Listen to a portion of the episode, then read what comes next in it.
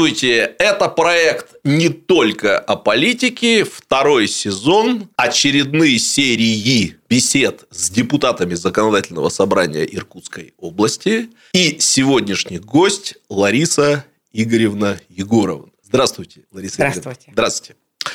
Лариса Игоревна, ну, по сложившейся традиции, а в вашем случае тут тому способствуют особые обстоятельства, о них мы и поговорим сегодня. Я хотел бы э, озвучить ваш статус в законодательном собрании. Вы должны на слух воспринять, слов много, как вы знаете, и дать оценку, все ли правильно. Ваш нынешний статус – заместитель председателя законодательного собрания Иркутской области на постоянной основе, в скобочках написано, член комитета по социально-культурному законодательству Законодательного собрания Иркутской области третьего созыва. Все ли правильно? Ну, все правильно. Еще я стала членом комиссии по регламенту, депутатской этики и связям с общественными объединениями и средством массовой информации. Отлично. Слов совсем много получается. Да.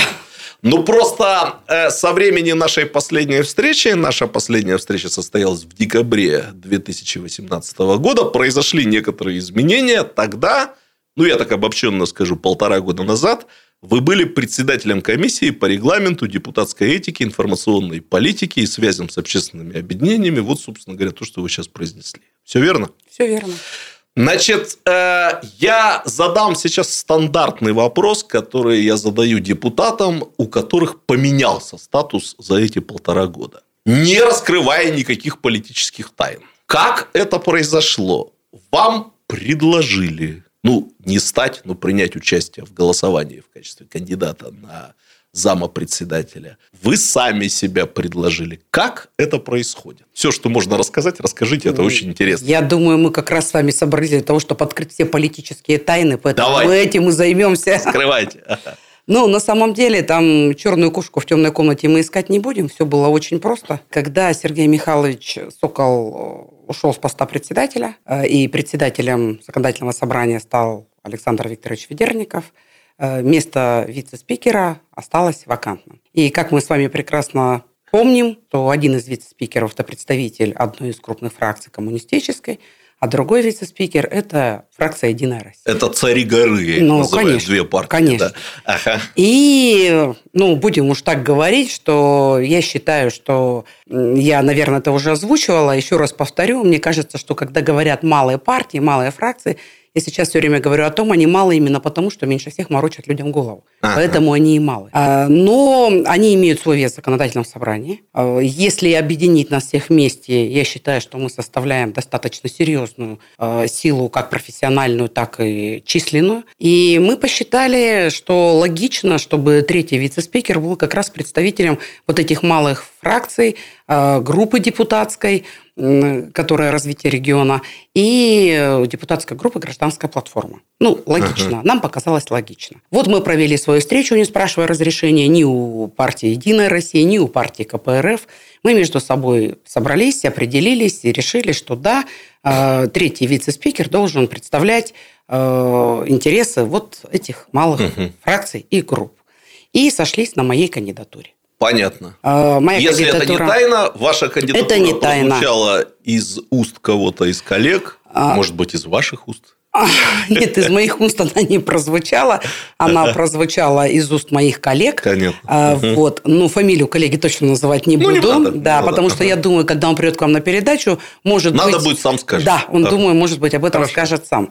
А, Мы это решение приняли. А, После этого, буду говорить откровенно, я думала, что это немножко такое авантюрное мероприятие, которое ну, предполагало, что закончится чем-то таким, что вот вот там фракции там наши крупные начнут какой-нибудь там Грызню. да, грызню, там, Димаш, ну как это вы отдаете, да, вообще, да, там без году неделя, да, там полтора года всего в законодательном собрании. Ну, вот что-то вот такое предполагало. Конечно, кроме меня были достойные кандидатуры. Конечно, но в силу разных обстоятельств, а, потому что некоторые просто элементарно не могли бы работать на освобожденной основе. Ну, есть другие, да, Мгм. какие-то вещи.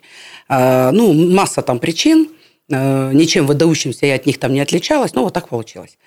А, И мы обратились, действительно, мы обратились э, во фракцию «Единая Россия» за Мгм. поддержкой. Потому что понимали, что без поддержки мы вряд ли ну, сможем вот э, получить это, это кресло. Ну, вы, наверное, видели, как происходили сами выборы. Угу.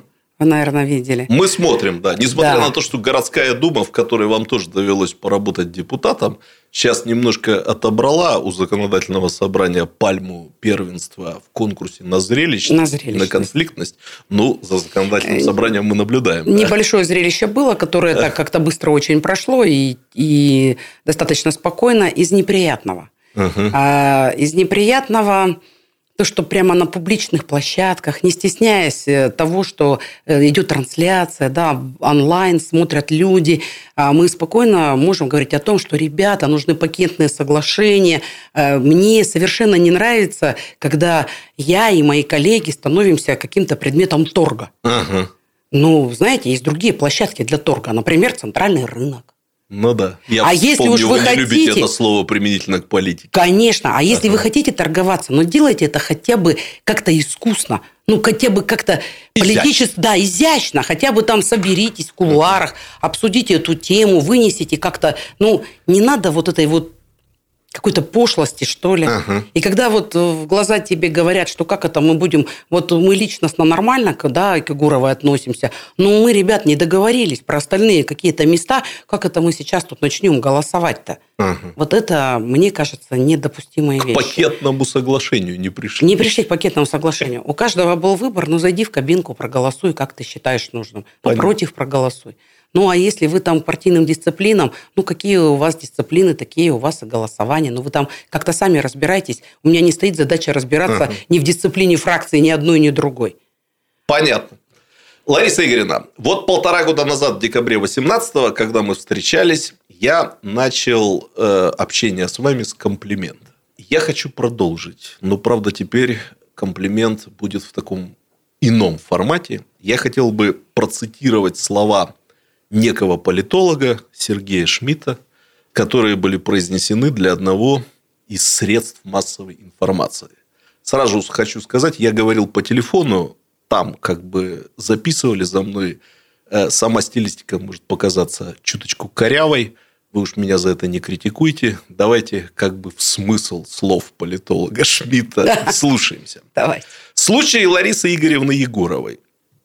Егорова важный политик, представляет маленькую фракцию «Голос», который очень значим в имеющемся партийном раскладе. С другой стороны, она невероятно сильный, волевой, яркий и харизматичный политик. Она была бы подарком для больших партий. А для малых партий это сверхподарок. Она многое будет вытаскивать за счет личных достоинств публичного политика. Это всем пример, чего могут добиваться представители малых партий в многопартийных парламентах, если они обладают еще такими качествами яркого политика. У нее опыт, харизма, характер, волевая подача, все на месте, подчеркнул С. Шмидт. Лариса Игоревна, ну вот так, вы согласны с этой своей характеристикой политолога С. Шмидта? Или тут э, что-то важного не сказано? Да, тут важно и не сказано. Тут не сказано про мою скромность. Поэтому, когда вы все это говорили, мне было просто как-то не по себе. Я не знаю, насколько будет видно, но где-то вот до кончиков волос я внутри покраснела. Я ага. думала, что я все-таки надеялась всю свою жизнь, что я буду примером хотя бы для своих детей. А когда вы говорите, что я там пример для каких-то еще других людей, ну, слышать мне как женщине это приятно. Понятно. А как это воспринимать, ну, не знаю, как Понятно. будто... Я все-таки скажу, то, что мною здесь было сказано, вы знаете о том, что я очень вам симпатизирую, было сказано исключительно от головы, от разума. Это тот случай, когда... Э, ну, это не эмоциональные реплики. Нас, политологов, тоже подозревают, сами знаете, во всех грехах. Поэтому я просто хочу сказать, что это абсолютно э, честная и вот такая рациональная ваша характеристика. Спасибо. Я один маленький вопрос задам. Я стараюсь не повторять здесь вопросы, которые уже звучали, но один решил повторить. Я вас спросил тогда, в декабре 18-го, вы вообще чувствуете вот такую особую значимость себя и своей фракции вот в этом многопартийном раскладе нынешнего парламента? Вы, как человек скромно сказали, что своей собственной значимости вы не чувствуете. Но если мне память не изменяет, не изменяет сказали, ну, давайте чуть позже поговорим как бы вот о значимости фракции. Вот время прошло. Вы сейчас почувствовали, насколько значимыми бывают маленькие фракции в многопартийных парламентах? Конечно, почувствовала. И вот здесь у меня э, реально берет э, даже такое есть небольшое чувство гордости за работу нашей фракции. Я для справки вам скажу, что в 2018 году фракция «Справедливая Россия», напомню, состоящая всего из двух человек, ага. она была наравне по внесенным законопроектам с фракцией «Единая Россия», а за 2019 год мы заняли второе место после «Единая Россия». И причем наших поправок законопроекта, да, и самих законопроектов. Конечно, огромная заслуга Комитета по здравоохранению. Это как раз тот комитет, который занимается прям четко вот социалкой, да, вот такой. А, мы угу. на втором месте, и э, с таким серьезным отрывом у нас там порядка 40 законопроектов. А, и мы занимаем так прямо четко вот эту вторую позицию. Думаю, от нее отходить не будем. Я думаю, что не только в голосовании. Здорово. Сейчас прервемся да. на 2-3 минуты, Хорошо. потом обязательно продолжим.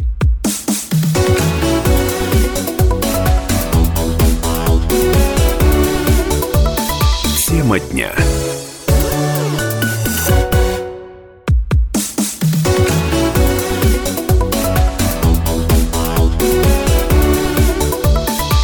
Тема дня.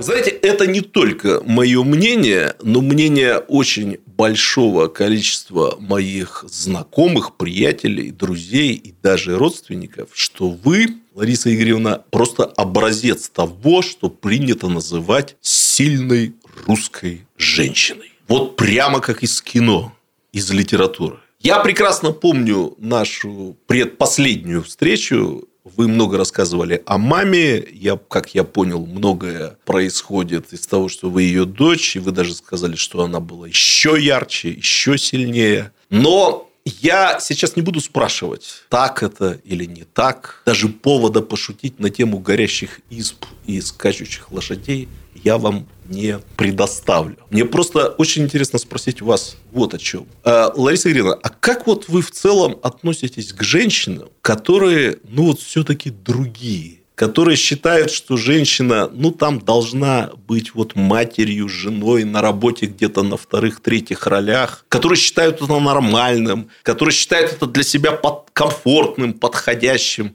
Вот мне просто интересно, вы со своим жизненным опытом и нынешним статусом, вы вот таких женщин как жалеете, презираете, понимаете, не обращаете внимания? Вот как вы смотрите на женщин, которые совершенно другие? Ну, я вообще, знаете, как смотрю? Угу. Я смотрю так. Любая женщина, я думаю, должна выбрать вообще сама, какой ей быть. Ага. Хочет она быть домохозяйкой, пусть будет домохозяйкой. Хочет она быть политиком, пусть она будет политиком. Главное, чтобы все, что она делала, любой человек вообще, не только женщина.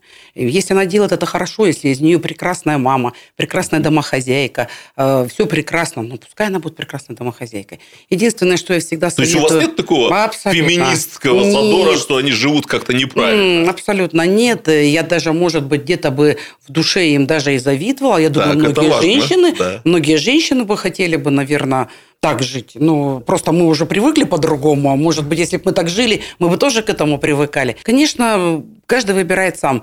Есть только один момент, который я всегда советую своим детям. Вы можете быть кем угодно. Домохозяйкой, не знаю, швеей, политиком. Но вы должны понимать, что если завтра вы останетесь одна с детьми, вы все равно сможете выжить. А, поэтому, если ты домохозяйка, то внутренне ты все равно должен быть сильным человеком. Ты все равно должен быть готов к каким-то переменам, которые в твоей жизни произойдут. А так это выбор каждого. Но личность, она все равно должна быть, э, иметь вот эту какую-то силу, какую-то, для того, чтобы потом не плакать и говорить, ай-яй-яй, как я теперь буду выживать, а для того, чтобы принять решение, как я буду выживать.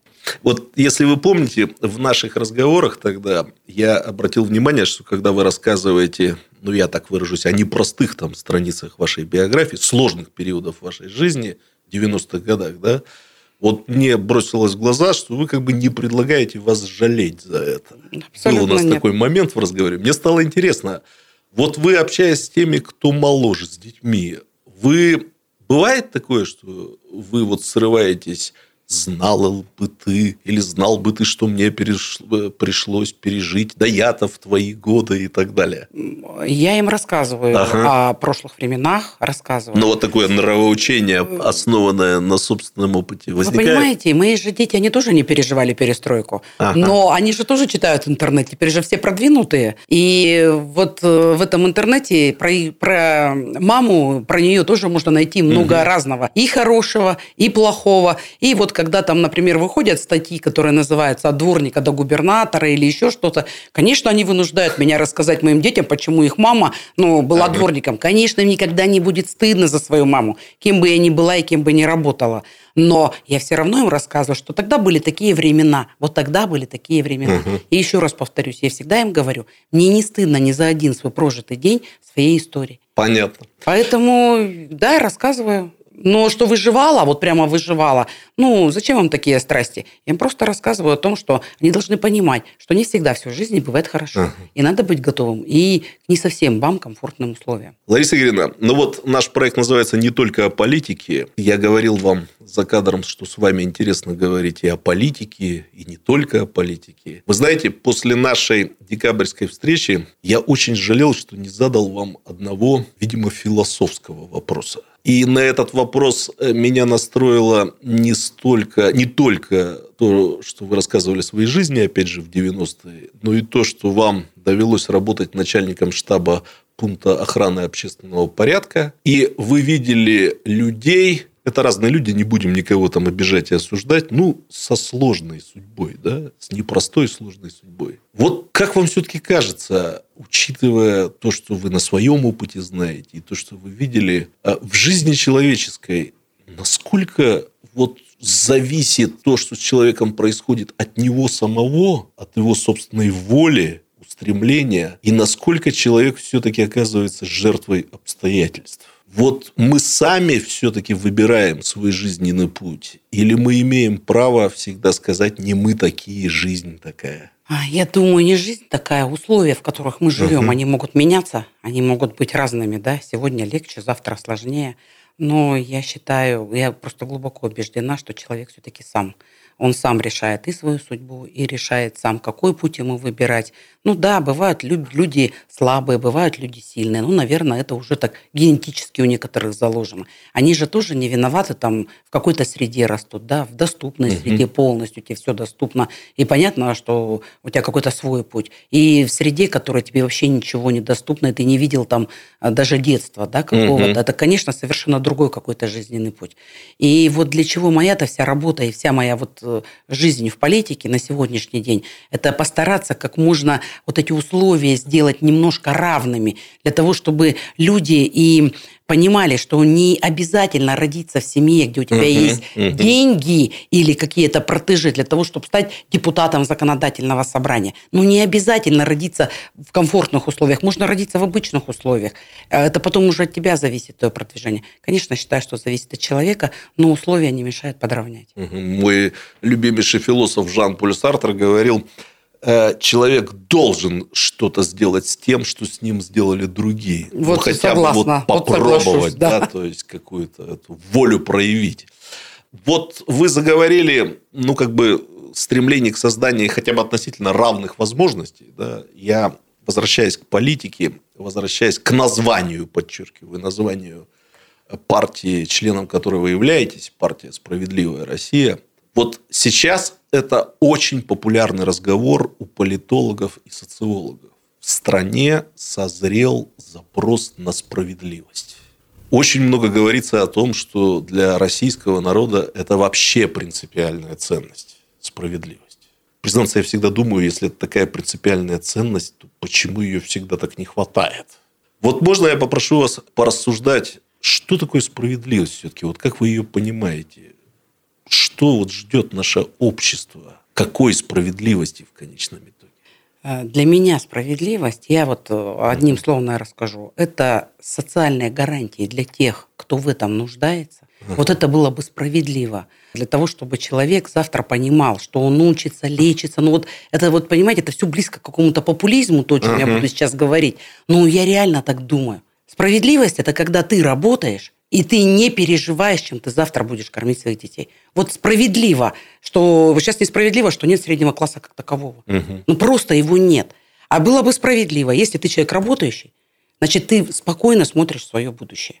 У нас, к сожалению, этого нет. Это несправедливо. Ну, давайте дожмем. И обязанность за это все лежит на ком? На государстве, на бизнесе, на гражданском обществе, на благотворителях. Нет, Как вы я видите? считаю, что благотворители – это совершенно не та тема, за счет которой может выжить государство. Ага. Конечно, это лежит в первую очередь на государстве, потому что мы жители, ну, все-таки мы люди. Вот у меня, например, за плечами есть только государство. У меня нет бизнеса. Мои дети не будут учиться в Англии, они не будут лечиться в Германии, поэтому я живу в государстве, я за государство и за государственную защиту. То есть справедливость Вот справедливость это – это задача все равно в первую очередь государства. Мгм. А, но а дальше, а дальше там уже такая большая-большая пошла наслойка, которую э, которую, ну, вот эту тему, если развивать, она займет очень долго времени. Понятно. Потому что это вся моя политика моей партии, политика моей жизни. Ага. Это будет очень долго. Понятно. Короткий вопрос все-таки я скажу. Э, Задам, прошу прощения. Вот иногда возникает ощущение, вопрос, конечно, сложный, но задам, э, что многие люди понимают справедливость, что вот справедливость сейчас это выпотрошить всех богатых. Вот опять их взять за мягкие места и разделить то, что у них есть. Это как бы они имеют на это право, вот, на мечту об этом, как вам кажется? Мне кажется, что мечтать надо совершенно о другом. А, Я думаю, что если бы сам- сами, а, если бы нам не создавали такие условия, если бы нам не показывали по телевизору, вот вы же посмотрите, да, что творится Ага. с нашим телевидением. Вот мы когда смотрим, ну вот я не знаю, вот эти Образцы все программы, жизни? ну конечно, Ага. у нас сегодня вся жизнь богатых людей, она какая-то на показ. Мы все всей страной смотрим, как Мгм. между собой разбираются богатые люди, кто кому изменил, кто куда сходил, и мы смотрим совершенно другую жизнь. А, Пускай богатые живут так, как они надо, ну, как, так, как, они- как они считают нужным. Но налоги платить должны все одинаково. И у школе ты богатый человек, но ты ни в коем случае не должен платить меньше, чем платит, простите, там, слесарь на заводе. А может быть, слесарь на заводе вообще Не снизить ему платить. налог, или он вообще Не не, будет должен. платить налог. Может, мы все-таки введем налог на роскошь. Понятно. Не надо никого потрошить. Надо просто ну, составить вот эту систему, да, вот о прогрессивной шкале подоходного налога, сколько можно говорить. Так, позиция понятна. Да. Вернемся к разговору через 2-3 минуты. Хорошо.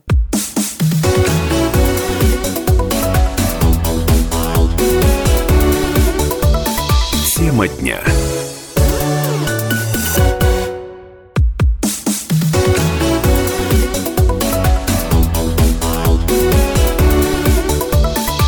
Тема дня.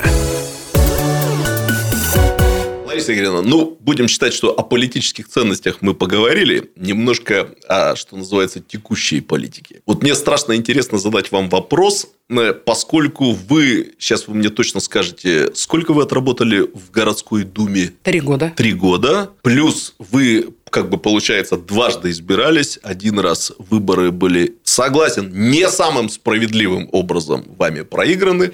Второй раз выиграны. Э, Отсюда вопрос. Вы сейчас следите за тем, что происходит в городской думе? Интересуетесь вообще тамошними баталиями, разборками, не побоюсь этого слова, войнами? Ну, конечно. Или слежу. старайтесь не думать? Нет, я не могу об этом не думать, потому что в этом городе я живу. Ага. Вот. Поэтому, конечно, думаю, конечно, слежу. Ну, вот благодаря Саше Квасова смотрю комиссии, Да-да-да. э, комитеты, там, заседания. Слежу. Не все нравится, понятно, да? Ну, всем понятно. нам. Но события развиваются интересно, но все предсказуемо. Мгм. И мне кажется, и сегодня всем это предсказуемо. И сегодня вот это вот, не побоюсь этого слова, видимость выборов мэра, мне вот это совершенно не нравится. Ну, в школе мы начали в такие игры играть. Ну, Доиграть ну, доиграть до конца ее все-таки надо. Ну и хотя бы, когда это будет уже игра на площадке городской думы, хотелось бы, чтобы она хотя бы там была такая вот, ну, какая-то серьезная, что ли. Ага. Ну, как-то откровенно порядочные, наверное, да, чтобы не устраивали вот этот концерт там на площадке уже городской думы. Ну, депутатский созыв, он разный, наверное, тем он тоже интересен, поэтому посмотрим, как будут развиваться события. Но попкорн покупать не будем, да, будем да. относиться к этому серьезно. Не могу не спросить, вот тот случай, когда точно не прошу называть никаких фамилий, имен, просто интересно. Если бы вы сейчас были там, городской думе. Вы бы знали, за кого вы бы голосовали вот из тех 29 э, персон, которые выдвинулись на выборы мэра? Есть какое-то представление о том, кто вам был бы более симпатичен или нет? А... Без фамилии, не обязательно. Просто... Фамилию прям назову. А, даже назовите так, Конечно. пожалуйста. Да. Если бы я была в городской думе, я бы настояла на том, чтобы Георгий Комаров сдал документы ага. и проголосовала бы за него. Понятно. Потому что у него была замечательная программа, ага. А, и я бы проголосовала за него. Но он сам принял решение не подавать документы, хотя мы, когда он нам сказал о том, что он будет пробовать себя на этот ага. мы были этому рады. И я считаю, что он со своей программой выглядел бы очень достойно. Но в последний момент он передумал. Это его решение, мы не осуждаем. Но если бы я была депутатом городской думы, я бы настояла, чтобы он сдал документы. Понятно. И уж точно бы за него проголосовала. Ой, напомните, а он из какой партии? Он из партии «Справедливая Россия», да? конечно. Эм, из партии «Справедливая Россия». Я тогда позволю про партию еще один вопрос задать. Тоже как-то я потом переживал, что была возможность у разных партийных политиков спросить об этом, а я никого не спросил вот вас спрошу. А, Лариса Игоревна, как бы вот вы описали избирателя своей партии? Вот мы более или менее представляем людей, голосующих за власть, потому что она может что-то сделать, она же власть. Более или менее представляем себе людей, там, ностальгирующих по Советскому Союзу и голосующих там против власти. Симпатизантов э, Владимира Вольфовича Жириновского, я думаю, тоже мы неплохо себе представляем. Но вот избиратель справедливой России, он какой? Я там, знаете, не ставлю в неудобное положение там партию гражданская платформа, не задаю такого вопроса. Но вам можно э, э попросить об этом, вас можно попросить об этом э, на этот вопрос ответить? Как я думаю, как я себе представляю, я думаю, он разный. Это ну, разные группы. Все, это да? абсолютно разная группа, uh-huh. потому что в программе партии «Справедливая Россия», да как, наверное, в любой, мы уже об этом с вами говорили, что нет ни одной партии, которая придет и скажет, я вам завтра сделаю плохо. Да, конечно, мы все конечно. замечательно, особенно когда приходим на uh-huh. выборы. Мы приходим один замечательный другого, из кого выбирать. Но я всегда говорю, вот как вот вы сказали там про депутатов, которые делятся на группы. Я хочу сказать, что те, кто приходит во власть, они же тоже делятся на группы. Одна группа – это там, где надо родиться, там, где надо, uh-huh. да, для того, чтобы стать депутатом. Те помогут могут там твои родители или родственники там или еще кто-то. Вторая группа – это когда сегодня очень актуально, это когда у тебя есть деньги, пришел, увидел и купил, да, там пошел, там понял, что тебе надо тысячу голосов купить. Угу. Это показывает досрочное голосование. И третий – это депутаты, это те, кто не имеет ни того, ни другого и должен своим трудом как-то доказать, угу. что за тебя должны проголосовать. Но почему-то же за тебя должны проголосовать. Угу. Чем-то ты отличаешься от других. И вот если ты можешь донести вот эту свою позицию, если люди тебе поверили. Угу. Вот мне кажется, вот наш избиратель это тот, который верит в то, что мы реально пытаемся что-то поменять.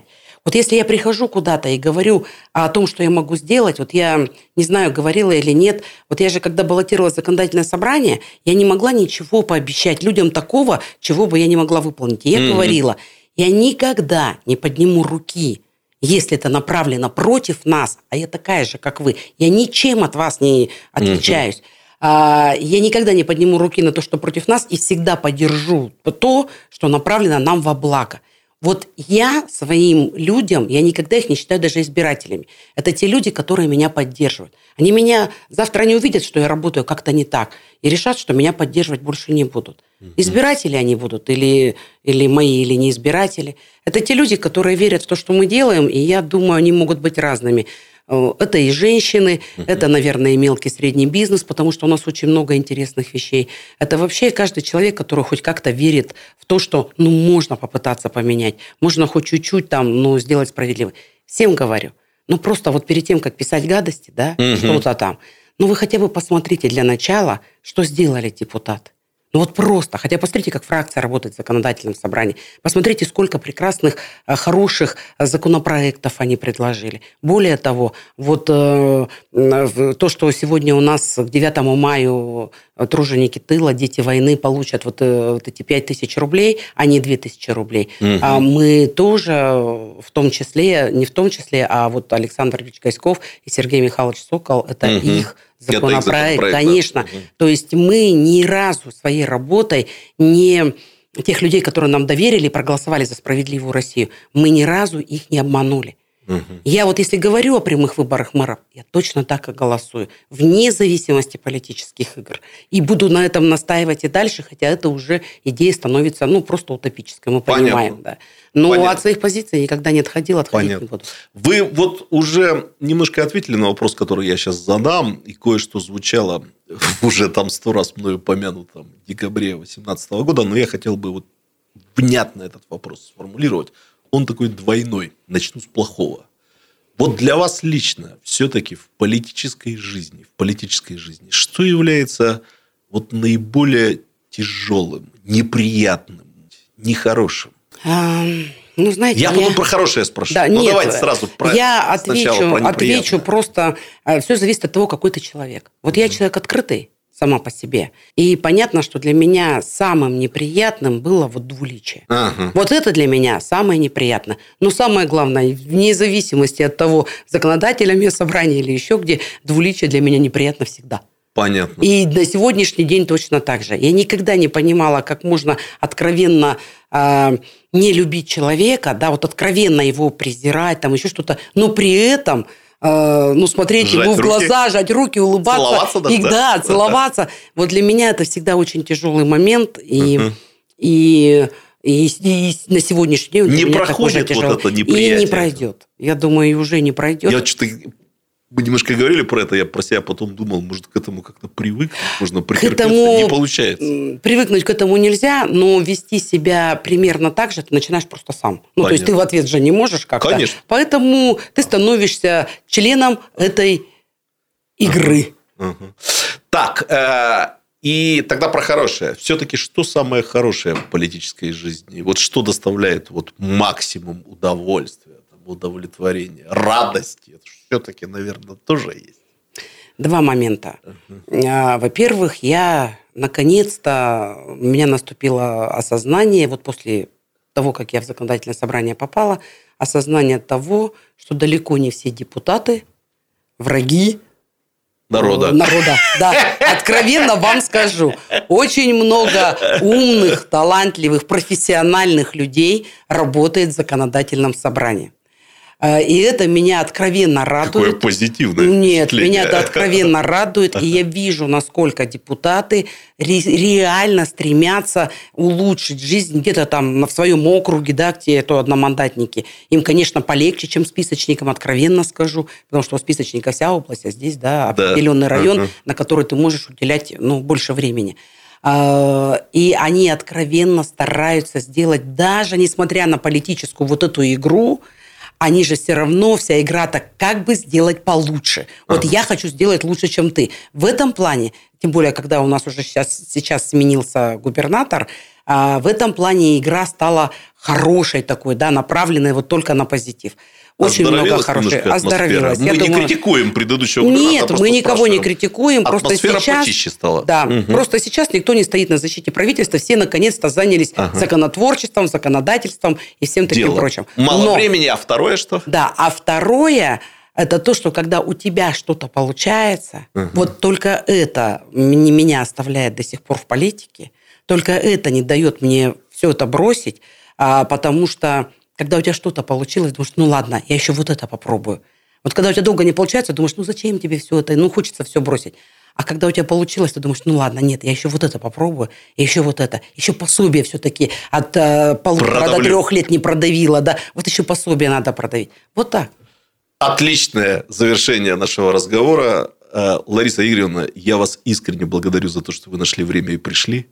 Это, как всегда, было очень интересно, и я уверен, что не просто интересно, но и полезно для многих наших слушателей и зрителей. Спасибо вам. Вам спасибо, что пригласили, а всем слушателям я хочу пожелать здоровья. Плохие времена все пройдут, но пусть все будут здоровы. Спасибо. Спасибо.